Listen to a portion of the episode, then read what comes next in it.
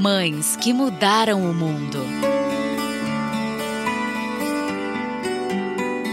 O menino precoce de 5 anos de idade, ML, como era chamado, ficou em pé diante da mãe e recitou um versículo da Bíblia. Alberta elogiou o filho, instilando nele um forte senso de dignidade desde a infância. Eles eram negros e viviam em Atlanta, Georgia onde era forte a segregação racial. Alberta, porém, sempre lutou para que o filho não se sentisse inferior. No entanto, era uma situação confusa. Antes de chegarem à idade escolar, ML e seus amigos brancos podiam brincar juntos. Depois, porém, a horrível linha da segregação foi firmemente traçada entre eles. Depois de explicar com cuidado a história dos negros para o filho, Alberta disse: Você jamais deve se sentir inferior a qualquer pessoa. Você sempre deve sentir que é alguém. O pai de ML era pastor da Igreja Batista Ebenezer. Assim, como um jovem negro de classe média alta, ele nunca sofreu problemas financeiros graves mas os seus confrontos com o sistema de desigualdade racial enchiam-no de indignação e de uma determinação de odiar todas as pessoas brancas.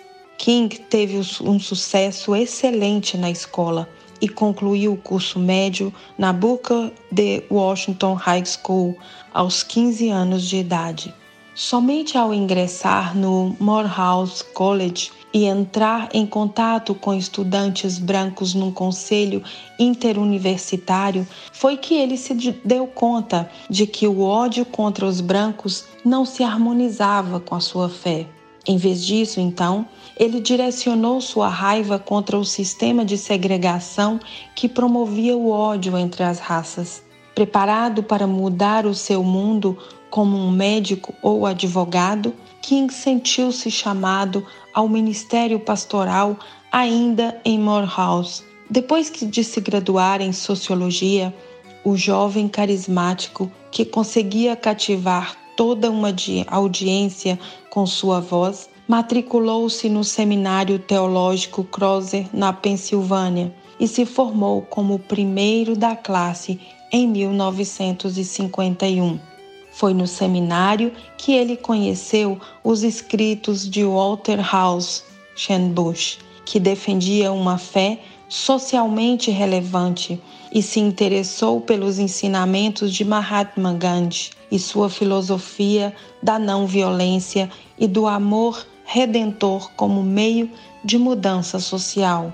É muito fácil para mim pensar num Deus de amor, King escreveu no ensaio enquanto ainda estava em Crozer, porque eu cresci numa família onde o amor era central e os relacionamentos marcados pelo amor estavam sempre presentes.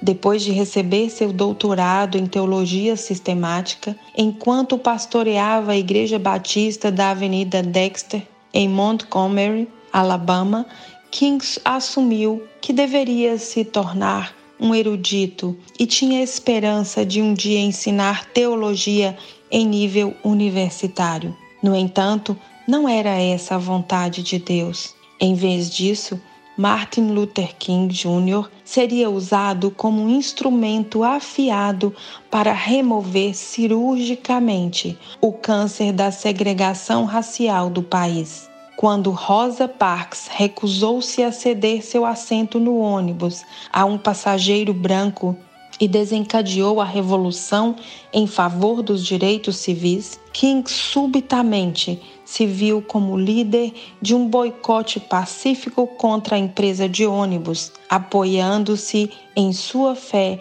para restaurar as raças com amor e não com ódio. Rapidamente, ele se tornou a voz da liberdade para os negros de todos os lugares. Em 1957, ele e mais 115 pastores negros formaram a Conferência Cristã de Líderes do Sul, recebendo o apoio de igrejas negras por todo o sul do país. A fé cristã os tinha sustentado desde os dias tenebrosos da escravidão e agora os ajudaria a experimentar um novo alvorecer de liberdade. O resto da vida de Martin Luther King Jr. seria cheia de boicotes, paralisações, marchas e protestos contra as leis injustas da segregação. Por causa das suas convicções, ele passaria um tempo na cadeia, mas mesmo assim ganharia o Prêmio Nobel da Paz por seus esforços. Seu discurso Eu tenho um grande sonho no Lincoln Memorial no dia 28 de agosto de 1963 deixaria o mundo todo eletrizado e tocaria o coração dos norte-americanos. Ainda hoje, suas palavras ecoam no coração das pessoas anos depois de sua vida ter sido ceifada pelas mãos de um assassino. King falava sobre se tornar um mártir. Não era algo que ele buscava embora talvez Deus o estivesse preparando para o que estava para acontecer. Num discurso feito em 3 de abril de 1968, uma noite antes do seu assassinato, ele se dirigiu a uma audiência de 500 pessoas no Templo Mason, em Memphis, com palavras estranhamente proféticas. Como qualquer pessoa, ele disse eu gostaria de ter uma vida longa. A longevidade tem a sua importância. No entanto, não estou preocupado com isso agora. Eu só quero fazer a vontade de Deus.